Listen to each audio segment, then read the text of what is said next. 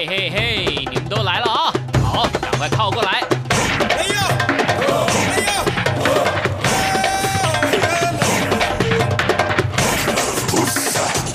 想了解台湾吗？一起来收听《台湾红》。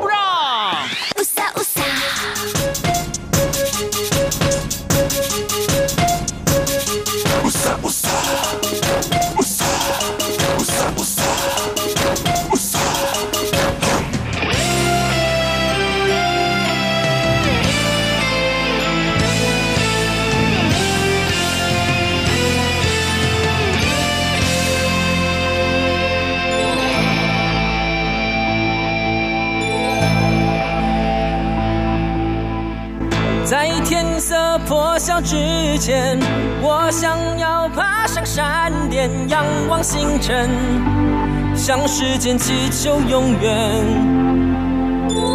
当月光送走今夜，我想要跃入海面，找新起点，看誓言可会改变。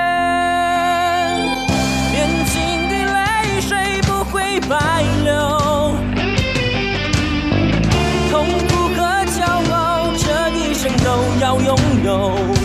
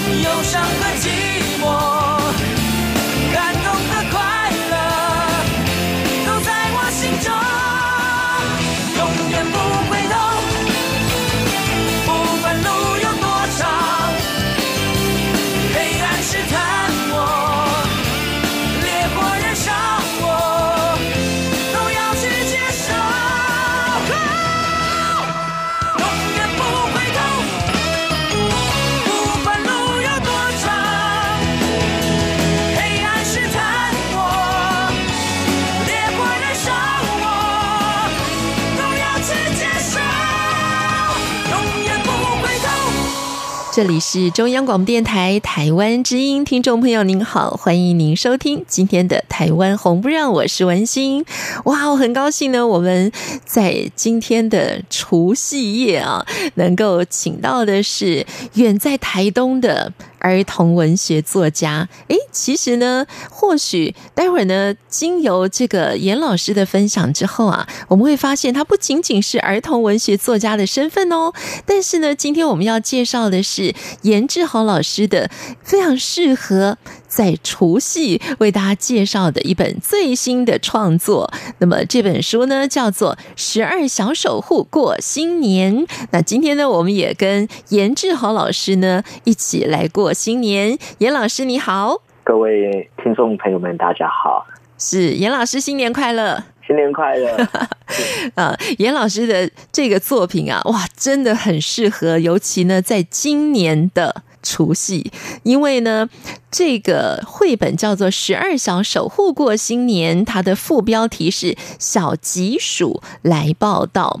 所以呢，我想十二生肖嘛，像我哥哥的，像我哥哥的小朋友，他属老鼠啊，他就很开心，他终于又等到了 属于他的这一年哈，那他就很开心。那我想，呃，如果从“小吉鼠来报道”来创作这个绘本的话，先问一下严老师。那接下来是不是每一个生肖，我们可以预期在往后的在十一年除夕的时候都可以跟老师连线呢？有这个计划吗？呃、有，应该是这样的。那这个计划其实是那个小鲁出版社的沙永明啊执行长啊，他特别在去年的时候，我记得是去年过年的时候，嗯，那希望说。他觉得十二生肖是是华人的一个非常重要的一个文化习俗。是，他希望透过我，我是比较年轻的作家，嗯哼，那透过我去重新诠释这个十二生肖。嗯，所以就是说，这个这个计划本来就是一个十二本的计划，那今年刚好是第一年，所以有个小基础啊，是角色出现啊。好，那我们是不是可以先预约？在未来的十一年，我希望我都能够在这个工作岗位上跟严老师连线喽，好吗？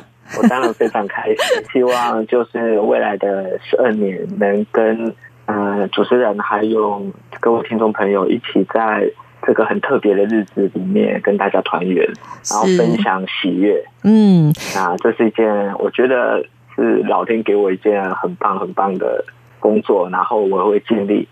把哎，连续十二年都带给大家，呃，很棒很棒的故事，让呃让我呃就是让我们在这片土地上感受到这片文化，还有家人团聚的那一种呃呃过年的那一种很棒很棒的氛围。是，而且啊，严志豪老师是在台湾呢，我们不能说非常稀有，但是呢，我觉得是很佩服的，就是专职创作的作家哈。那么，严志豪老师呢，是台东大学的儿童文学博士。我们都知道，在台湾要专职创作。是蛮辛苦的一件事耶，也是要对于自己，嗯，成为作家这件事情或作家这个身份啊，有非常崇高的理想，还有怀抱着梦想的耶。所以，我们是不是可以先来谈一谈？因为新年嘛，我们要谈啊，我们要谈新希望啊。那老师成为这个专职创作的作家，就是您什么时候开始为自己定下的希望呢？呃，其实这个。这个东西其实是各种缘分。嗯，那其实我是我发现我会创作是一个外国老师告诉我的。嗯哼，那其实是我是外文系的哦，大学我是念外文系的。是，那会念这个外文系也是因缘巧合之下，因为我填错志愿的。我本来要念中文系，嗯。然后不小心填错志愿，那就到外文系去了。哦，然后呢？这是对我来说是一个人生当中非常非常大的转捩点。嗯，因为中文跟外文是非常非常不一样。那我的英文又非常的差，那我们就是。我们上课老师几乎都是外国老师，嗯、全部都是使用英文。哇哦！那就那一阵子其实非常的难熬，就觉得天哪，我我该怎么办？嗯、不过语呃，我想跟大家分享的是，语言这个东西很奇妙。嗯，当你慢慢慢慢慢接触久了，嗯，突然有一天，因为好像会慢慢慢就通了。嗯，然后慢慢听得懂。哎，十句你可能听得懂一句，慢慢就变成两句、三句、四句。嗯，慢慢慢慢，哎，我好像慢慢慢慢可以掌握。呃英文这一个这个语言的。是。那那时候因为我因为我不是要念外文系而进入外文系。嗯哼。那其实我的同学全部都是英文很强，他们就是为了念外文系而进去的。是。所以我是啊、呃，我们进去有先做了一个测验，嗯、那我是我们班的，当然是理所当然、理所当然的最后一名。那 啊。那到期末的时候，因为我们就有学校呃这个科系要知道你的程度嘛，那反正我们最后就分班了。那我印象深刻是有一个呃叫做我们有作文课，嗯，那一个比利时来的老师。呃，他是我的作作文老师，嗯哼，最后期中的时候就把我叫过去，嗯，就说你知道吗？你的文法真的错的一塌糊涂，嗯，你知道每次我们是 one page 就写写 writing 的时候，其实写一个 page，哇，全部满全部满江红，很可怕，哇，老师改的那个红笔都比我写的多非常多，嗯哼，可是他就他就跟我说一句话，其实我很感动，嗯，而且这是我。体会到，呃，这个是台湾教育跟外国教育很大的一个落差。嗯，就在这个时候，是他就跟我说：“你知道吗？你文法错的一塌糊涂。嗯，那你程度远远落后于其他同学。嗯，我说，我就跟他说：老师，我知道，那我会加油。可是他跟我讲一件事，可是我要告诉你的不是这个，是我从你你的文章当中，我发现了你有当作家的天分。”嗯哼，所以无论以后你也是要使用英文或中文，你你可以朝着这个方向去，你是有天分的。嗯，你写的很多的 ideas 都是非常的有趣，非常 interesting 的。所以就是说，真的，那真的不要放弃这个东西。那它是你的 talent。那他当他跟我说这件事之后，其实我就去参加我们学校的小说奖。我竟然打败了好多中文系的学生，拿到了一些奖项。是啊，我哎，我才发现啊，哎，我好像可以写点东西。嗯，那之后就开始在外面参加一些奖项，哎，都有不错的成绩。对，那然后我才慢慢慢慢，然后发现我我可以写这件事。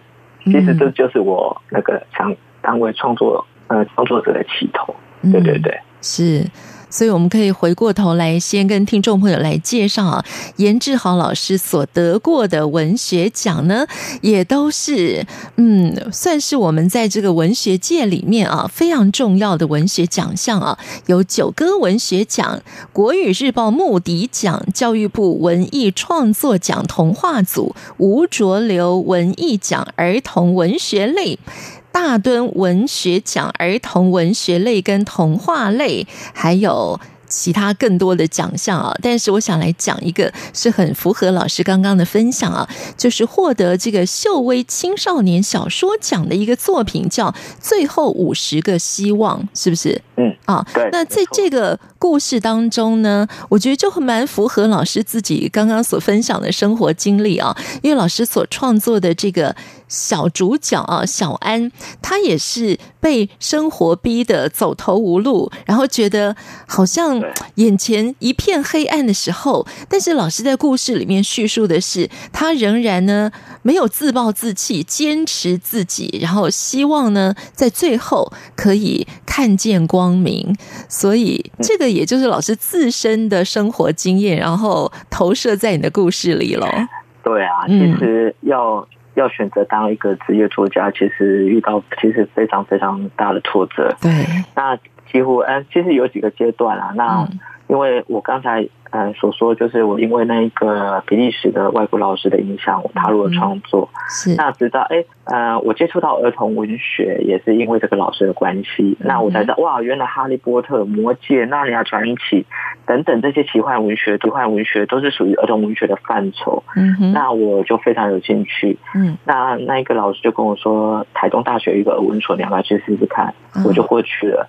可是当我决定。要开始写呃帮孩子写作品的时候，嗯，我历经了蛮大的挫折。我因为我之前都写成人文学的，对，那我写儿童文学，我怎么样投稿，然后比赛都没有办法得奖，嗯哼，所以就是说连续三年一个奖都没有得，嗯，因为我我不知道儿童文学是什么，他有他自己的语言，嗯，跟他自己的的创作方式是。是跟成人文学不一样的，他并不是一个比较比较，就是说呃，儿童文学写给孩子看嘛，你随便写那个、嗯、不是这样的。嗯哼，那在那个挫折过后，我就觉得说，因为那时候呃硕士班也要毕业了，嗯，我就跟老天爷说，如果你觉得你觉得我。希望我能帮孩子多写写故事，你就让我考上博士班吧，因为我当时还有更多时间可以去创作。是，那如果没有的话，因为我毕业马上就有经济的问题，我可能就要去工作了，我就可能会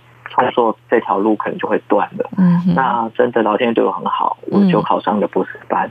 可是自从考考上博士班之后，嗯，我的整个得奖运好像就开了。哦，那或许。这这三年，其实我做了非常多的功课，每一年的作品，呃呃，自己磨笔的量都可能超过十万字以上，也写了好多作品，去研究了好多作品，是，好像在那一刹那就是被任督二脉被 被打通了，对，嗯，我就知道，哎，原来儿童文学大概是这个样子。的，嗯，所以就是去得奖，这些奖其实都在那时候得的，嗯，那那当得完奖之后，那。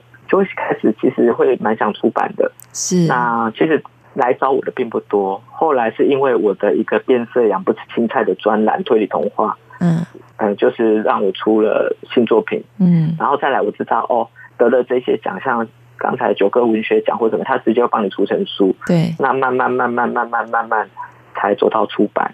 可是当呃快要毕业的时候，就遇到一个很大的问题了。嗯，其实创作。得到的版税是非常非常少的，是的，嗯，因为台湾的市场就非常的小，嗯哼，那绝对是养养不活自己的，嗯，就是以我现在的状况，因为我我不像很多，因为许多比较知名的创作者，或许真的能能以呃创作当职业，他们的收入就很稳定、很丰沃，可是像我就是一个刚踏进去儿童文学。要帮孩子写书的一个创作者。是，那其实尤其最担心的就是我爸妈，他就觉得你这样子能活吗？可是就咬牙也要撑下去，一直觉得说，因为如果你再去经营一个，像说爸爸妈妈就觉得说，哇，你是一个博士毕业，你理所当然就要去大学，嗯，执教当教授，是一个很丰沃的的工作，对，可是。我觉得我更想去花更多时间，是花更多时间，然后写下这片土地的故事。嗯，因为包括刚才您所说的说的最后这个希望，嗯、其实我就在写的是刮刮乐。为什么我会写刮刮乐呢？嗯、是因为我觉得刮刮乐跟台湾跟这片土地有个非常深厚的情感。嗯哼，因为过年的时候，好多人就 就去买刮刮乐。对呀、啊。一定要的吗？对，所以我我觉得说，因为很多的儿童文学其实是翻译过来的作品，嗯，那我真的觉得说，我很爱，我爱的是，我非常非常爱台湾这片土地，嗯，那很多的东西是无法透过外国文学，嗯，呃，去表现的。可是我自己是学外国文学的人，嗯，我知道这个才是这个国家。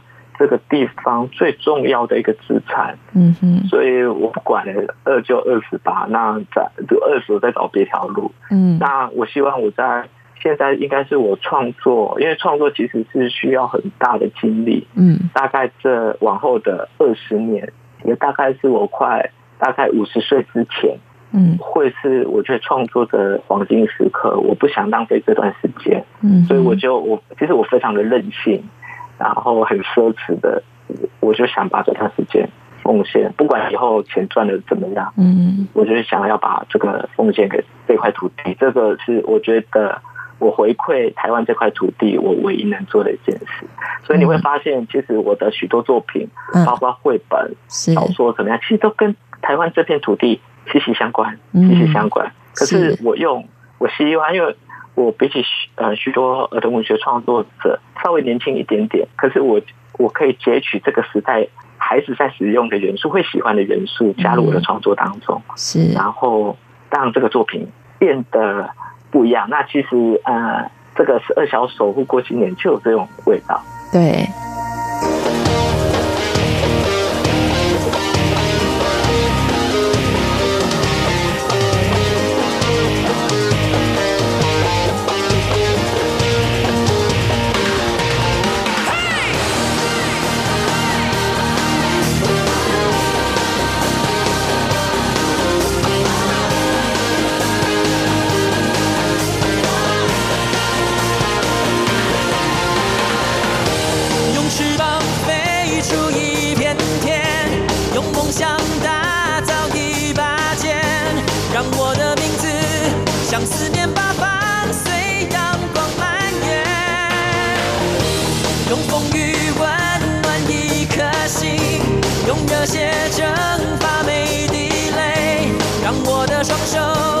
抓住了黎明，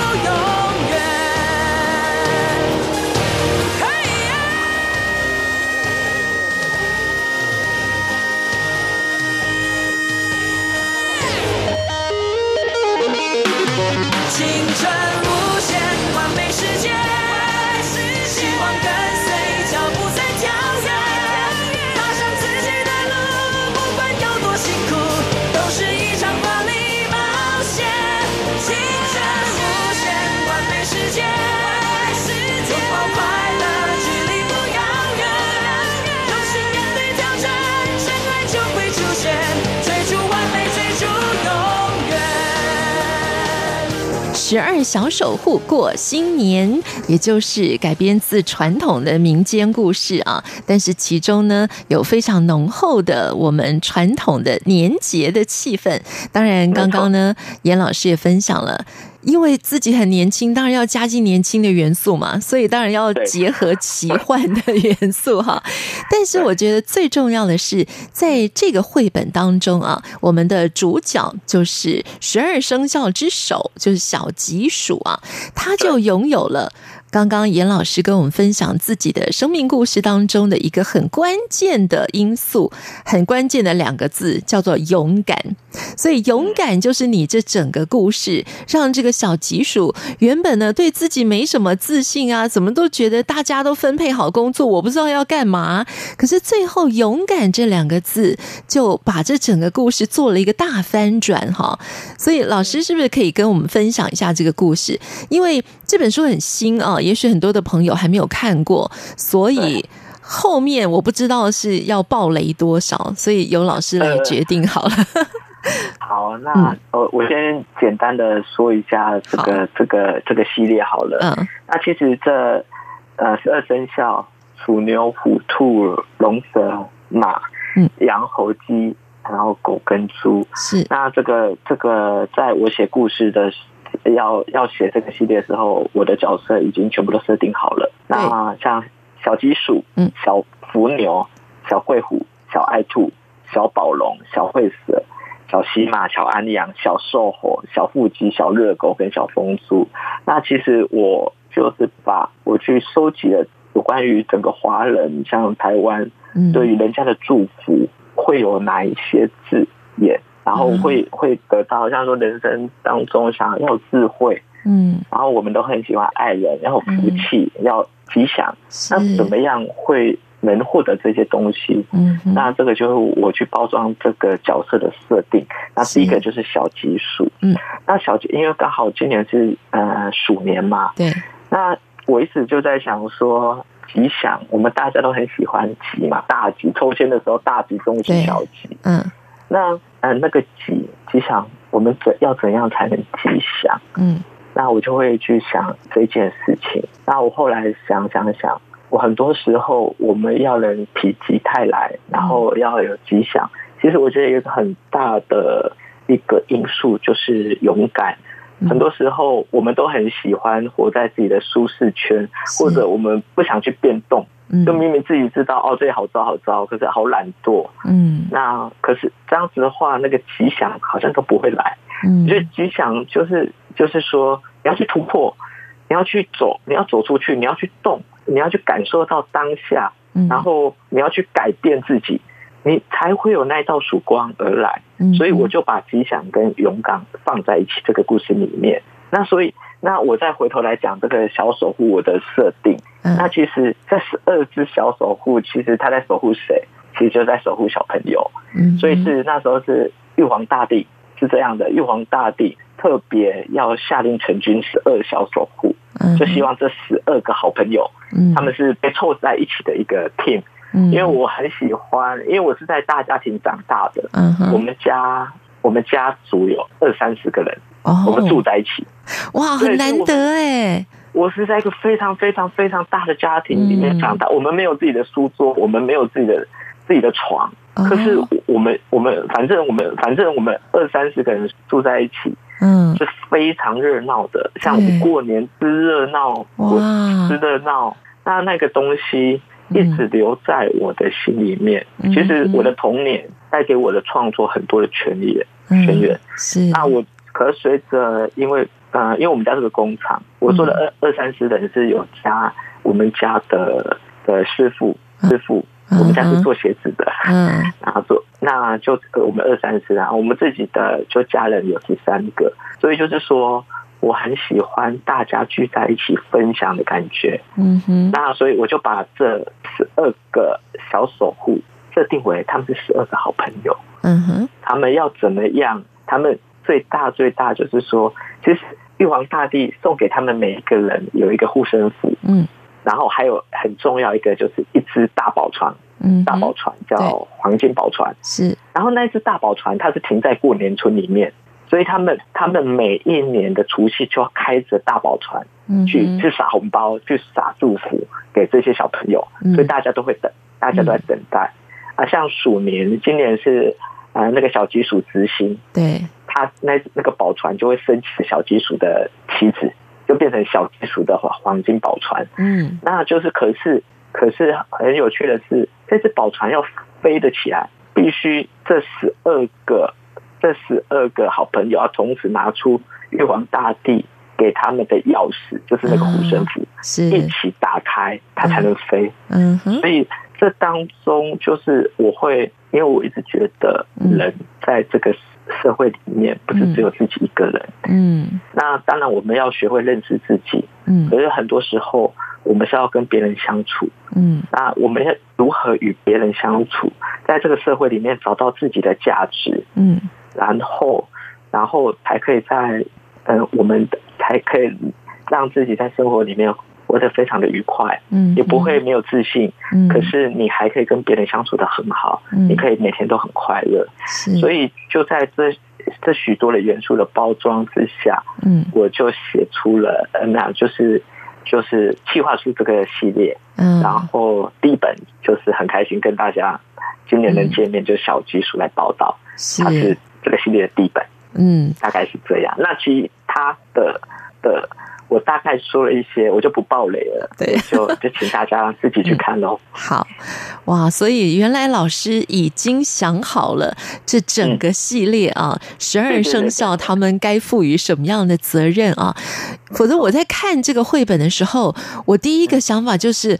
哇，这个老师也太厉害了吧！除了小吉鼠之外，还有小贵虎、小爱兔、小福牛、小惠蛇、小腹肌，怎么每个都想好了啊？老师真的是已经很有计划的把这一系列的故事都想好了。对，嗯、这个每一个。小守护都是一个祝福，嗯，所以我光选字选那个他们的个性，其实哇，花了我非常久的时间，嗯，那其实我又不想要让嗯让他们的个性或他的祝福是有重复到的，嗯哼，对，所以就是挑了许多，才把这十二个祝福挑出来。啊，就还蛮感谢老天的，嗯、对对对对，哇，所以真的好期待明年哈，不知道属牛、啊、牛小福牛 小福牛的护身符里会有什么？对，就等待明年啦，嗯、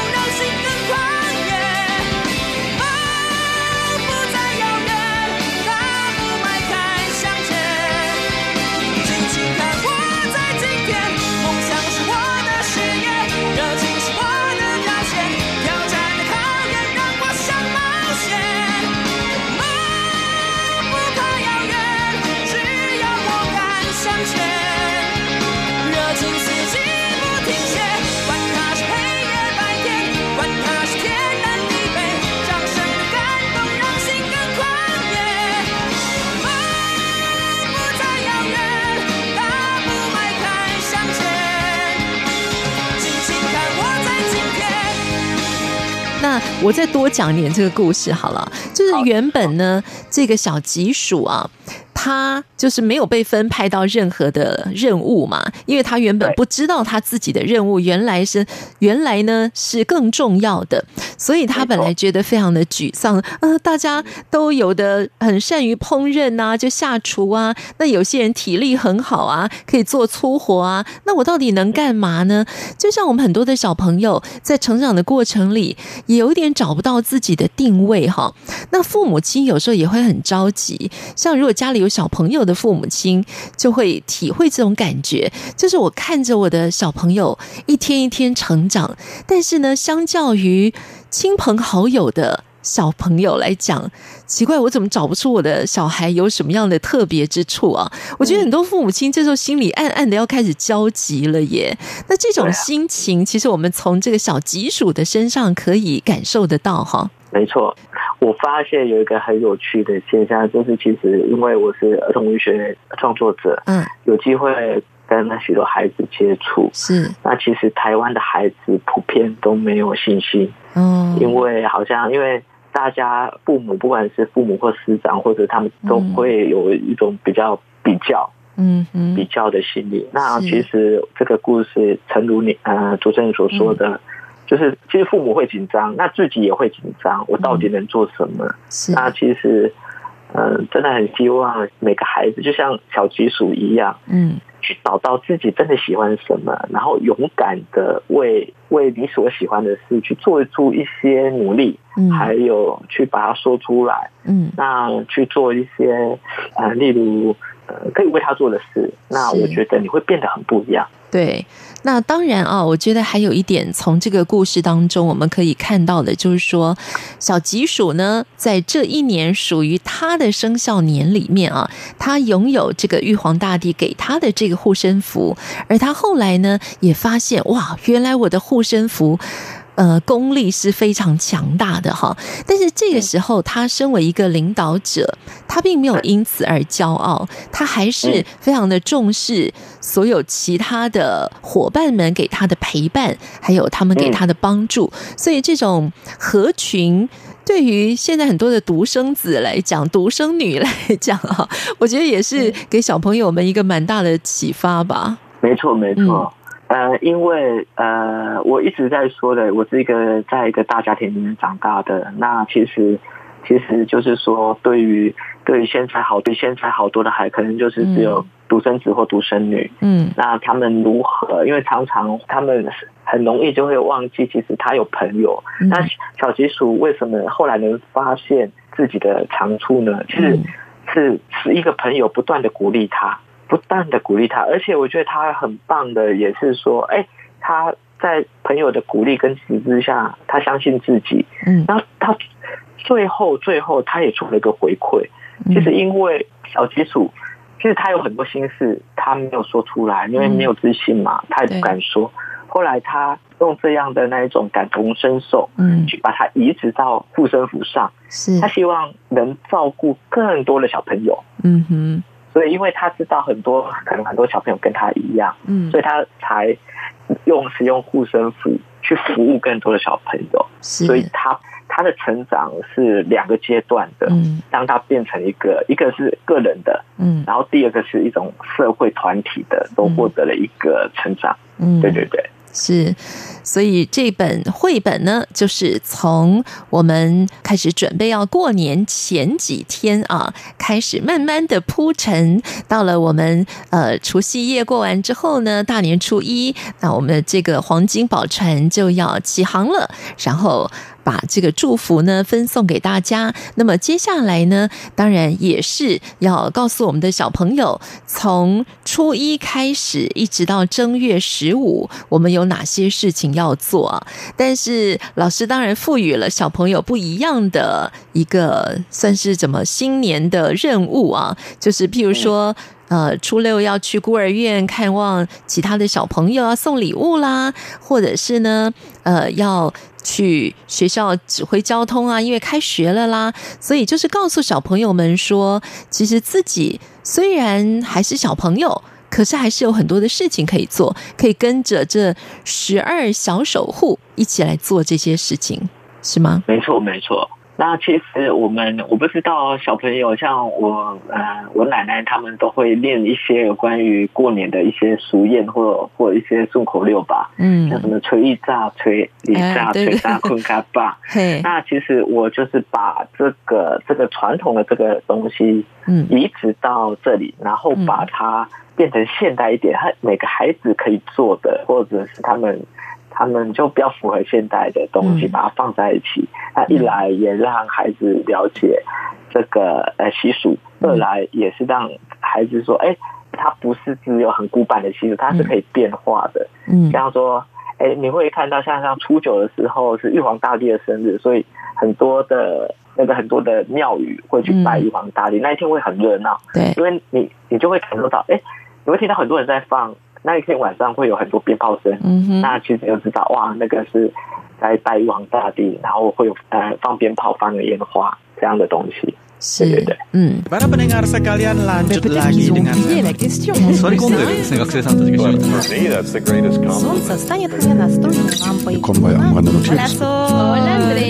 无论你在世界哪个尽头，请你跟我这样做，Turn on your radio。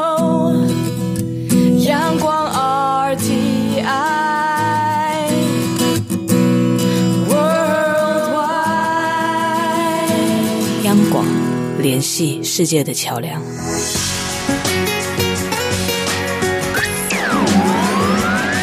这里是中央广播电台台湾之音。在一个对于老师的访谈里面啊，我看到了。像老师在创作这个插头小猪的这个故事啊，您的其中的一个作品啊，你说原本这个故事概念呢，你大概想了有十年哦，十年前就想到了，只是觉得好像故事没有想的很完整啊，所以通常在你创作的时候，因为对于专职的创作者来讲，那你就没有所谓的上班下班的分别别了，是吗？那一个概念。通常一个灵感，你都会酝酿很久，还是说就是也许有些是需要酝酿很久才能够下笔的哈？对，像说我来举这个这个这本十二小守护的故事好了。好，那其实呃小鲁出版社的范用明执行长，嗯，他在去年。就是呃去年啊，因为对去年，因为我们已经过新的一年了。对，去年的时候，过年的时候邀我的时候，然后他要告诉我，他就跟我说，他有点像命题作，他想用十二生肖，因为明年就是鼠年了。对，那鼠年就是一个全新。那我就在想，这个是有命题的，光这个点子我就想了三个月，因为我一直觉得我找不到突破口。嗯。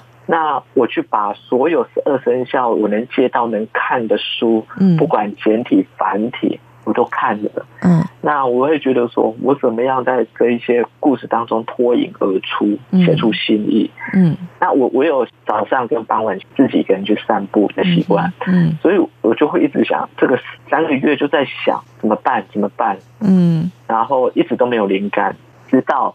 哇，这个东西很酷，就是好，好像是你的能量一直累积、累积、累积、累积、累积，到了那个真的那个累积点了，它爆了。是。哇，我想到了一个东西，嗯，叫做这个东西在这四个字出现了，我就知道就是它了，叫做黄金宝船。哦，是，对，我用一条船，这个把十二生肖，因为我我要的概念是我要有我要这个十二个小朋友在一起，嗯。我要这个十二个很好的朋友，因为我很喜欢朋友。嗯，那这十二个就是他们就是十二个好朋友，我要把他们聚在一起。可是我要用什么方法聚？我找不出，我找不出一个好很好的很好的方式。嗯，直到黄金宝船这四个字出现，嗯，哇，所有的故事在那一刹那全部跑出来，我只是把它写下来而已。是，所以它就是这样。那包括。嗯，刚才所所说的那个大兔小猪的停电星球，嗯，那个是我一直想写的。那那个就是说，呃，我想写，我觉得每一个人都是一个独特的，就像个星球，嗯。那那个那个东西是，我还我也是没有想到什么是星球，我要用星球去包装它，嗯。我只希望它是一个独立的个体，嗯。那直到这个东西就放着放着放着，到了十年后。其实插头小猪是我十年前就有创造出来，可是我找不到房子，找不到地方让他住，嗯、是。我要让的让他住在一个很属于他的地方。我找了十年，嗯、直到这个概念，对啊，我每个人就给他一个星球就好了，每个人都是个独立的星球。嗯、这个星球，它的故事是这样的，嗯，哦，当你出生的时候，你爸妈结婚那个星球叫结婚星球，嗯，就会长出一个小小星球，一直绕。绕在你爸妈的星球，直到你七岁的时候，嗯，你就必须得离开你爸妈结婚的结婚星球，嗯，自己到你的小星球去。是，你不想也不行，你就会到那个，然后那个星球就会飘走，然后它会随着你一天天长大，一天天不一样，嗯，然后直到你找到可能另外一半，再跟他结婚，就变成另外一个结婚星球，因为只有结婚星球。人生出小星球的概念，这样、嗯、是，所以大概是这两个方式。嗯，所以老师在碰到创作瓶颈的时候，你就会去散步吗？散步是一个很好的方式，哈。我很喜欢散步，就是自，而且是自己一个人，嗯，就看着这个街头的人、房子、东西。我不知道啊，我很喜欢看着这个这样，就是很好像自己跳出了这个世界。在看这周围所有东西，嗯，然后有时候是刚才的，例如刚才是的是那个，嗯，有点命题作文，就是哎，出版社告诉你他想写什么，你在啊，很多时候是我突然看到一个东西，或看到一个人，或看到有人在对话，嗯，我我灵感一现。我就赶快会，我会随身会有纸笔，就把它写下来。嗯哼，那我就想把这个东，这个是突然跑出来，老天送的东西，我就把它先收藏起来，然后把它写成故事，再投给出版社。嗯，就会有这样啊。第二个就是说我真的想不出来，就是我就是一直散步，把自己放空。那那放空的时候，真的灵感就是灵感会来的时候。嗯，对，是我来自偶然。像一颗尘土，有谁看出我的脆弱？我来自何方？我情归何处？谁在下一刻呼唤我？天地虽宽。这条路却难走，我看遍这人间坎坷辛苦，我还有多少爱，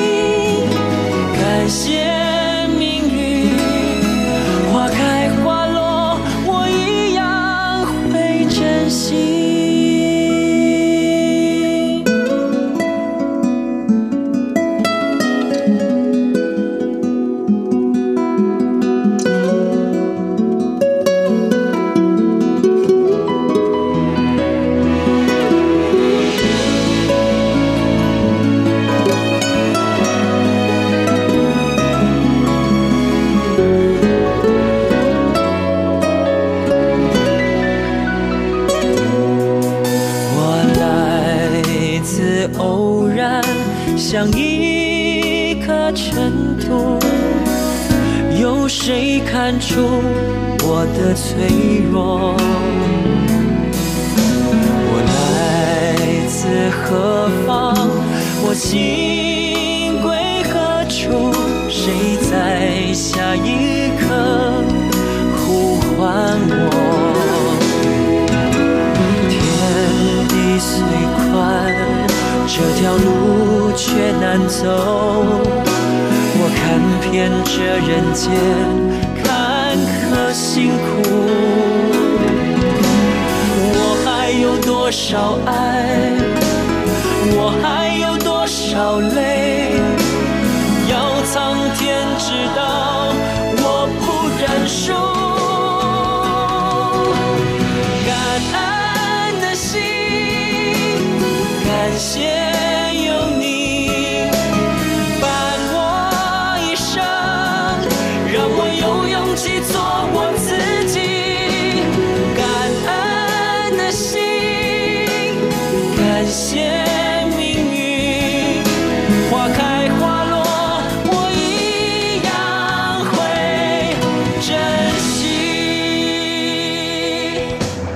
想，呃，我们接下来可以来谈一谈啊。严志豪老师刚刚提到呢，其实你会开始做创作啊，是因为你的外文老师给你的这个很重要的提醒。诶，你突然发现，诶，真的有可以创作诶。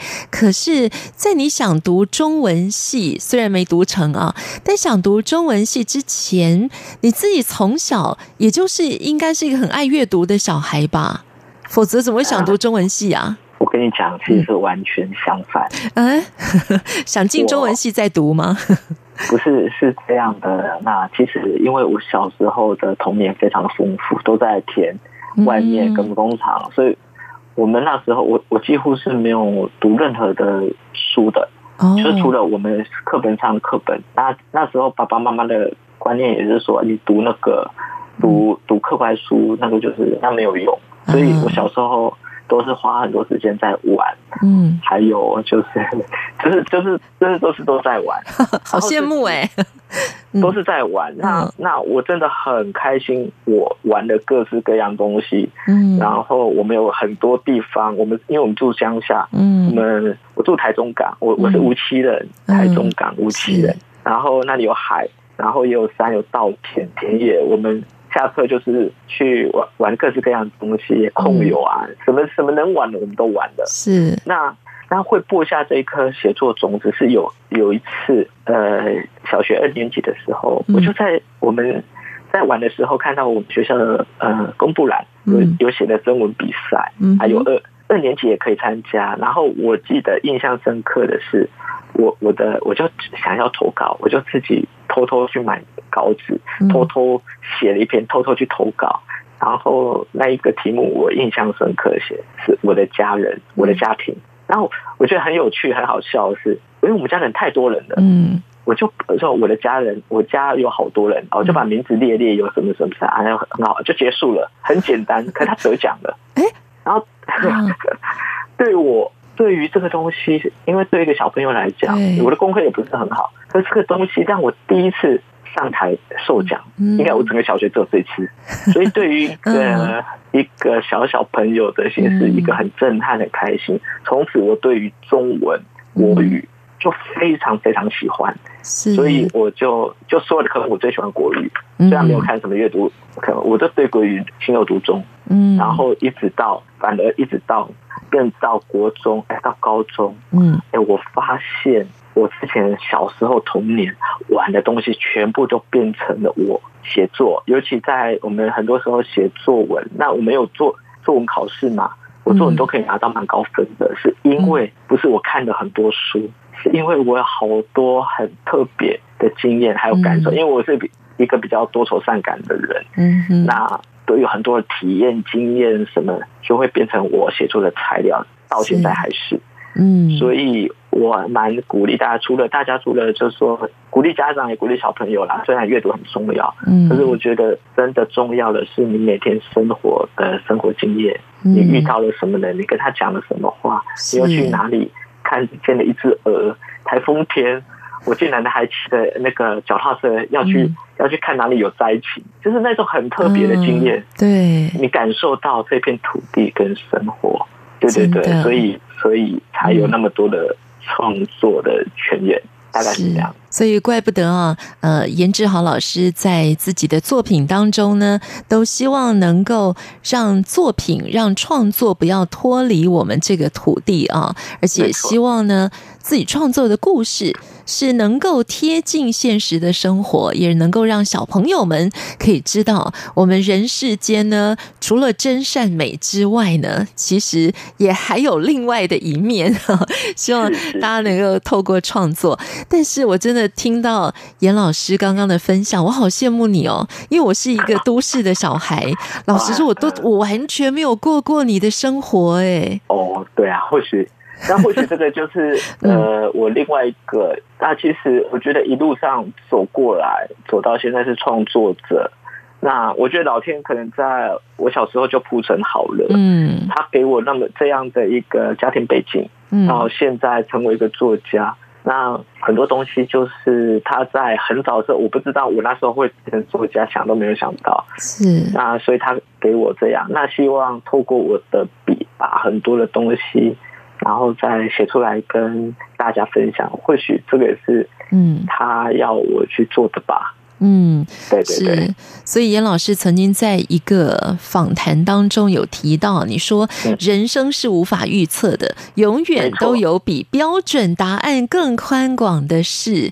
哇，我觉得这句话可以作为我们在新年的一开始给大家的一个期望哈。不要限制自己，嗯，我觉得你呃，很多时候我觉得大家会觉得很苦。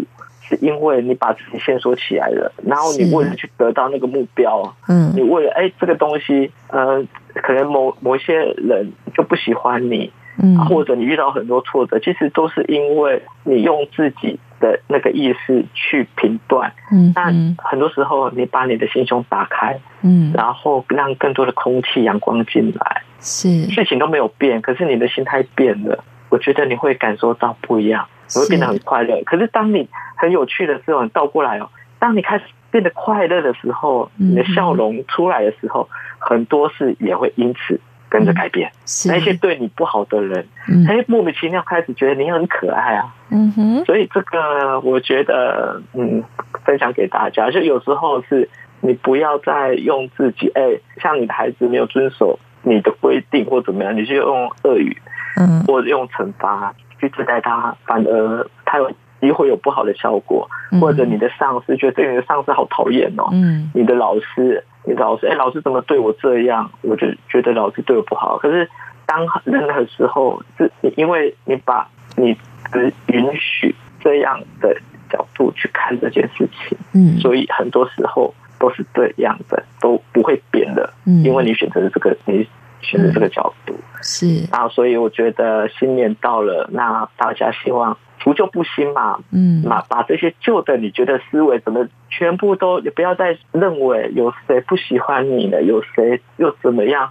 我我我怎么是那个笨的人？我为什么学习都不好？嗯，把这个都忘记掉，然后给自己一个全新的开始，我相信你会变得嗯非常好的。好，非常谢谢严志豪老师的祝福。今天呢，我们在除夕是连线到台东，给作家严志豪老师。那么，我们介绍的是严老师在鼠年所特别为大家创作的十二小守护过新年小吉鼠，在鼠年来报道。当然，虽然我们现在已经是成年人了哈，但是呢，也希望这个十二小守护在未来的十二年也都能够守护我们每一个人，也希望呢，故事当中的这个黄金宝船，在每一年启航的时候呢，能够把欢乐跟祝福送给所有的大朋友跟小朋友。当然，最后也祝福这个严志豪老师新年快乐。那我在最后就还是再祝福一下主持人，还有各位爸爸妈妈、各位听众、各位小朋友，嗯、大家都能新年快乐，那都能平安健康。好，谢谢你们，谢谢谢谢严老师。那我们就先预约好，明年牛年的时候，我们就期待你的新作《小福牛》，要把欢乐送给我们喽。好，今天非常谢谢严老师，谢谢，谢谢你，谢谢，谢谢。恭喜恭喜，恭祝大家发大财，想什么就得什么，天福就天寿，大小平安。谢谢听众朋友收听今天的台湾红台湾红不让，祝福你有一个愉快的周末假期。我们在明天同一时间空中。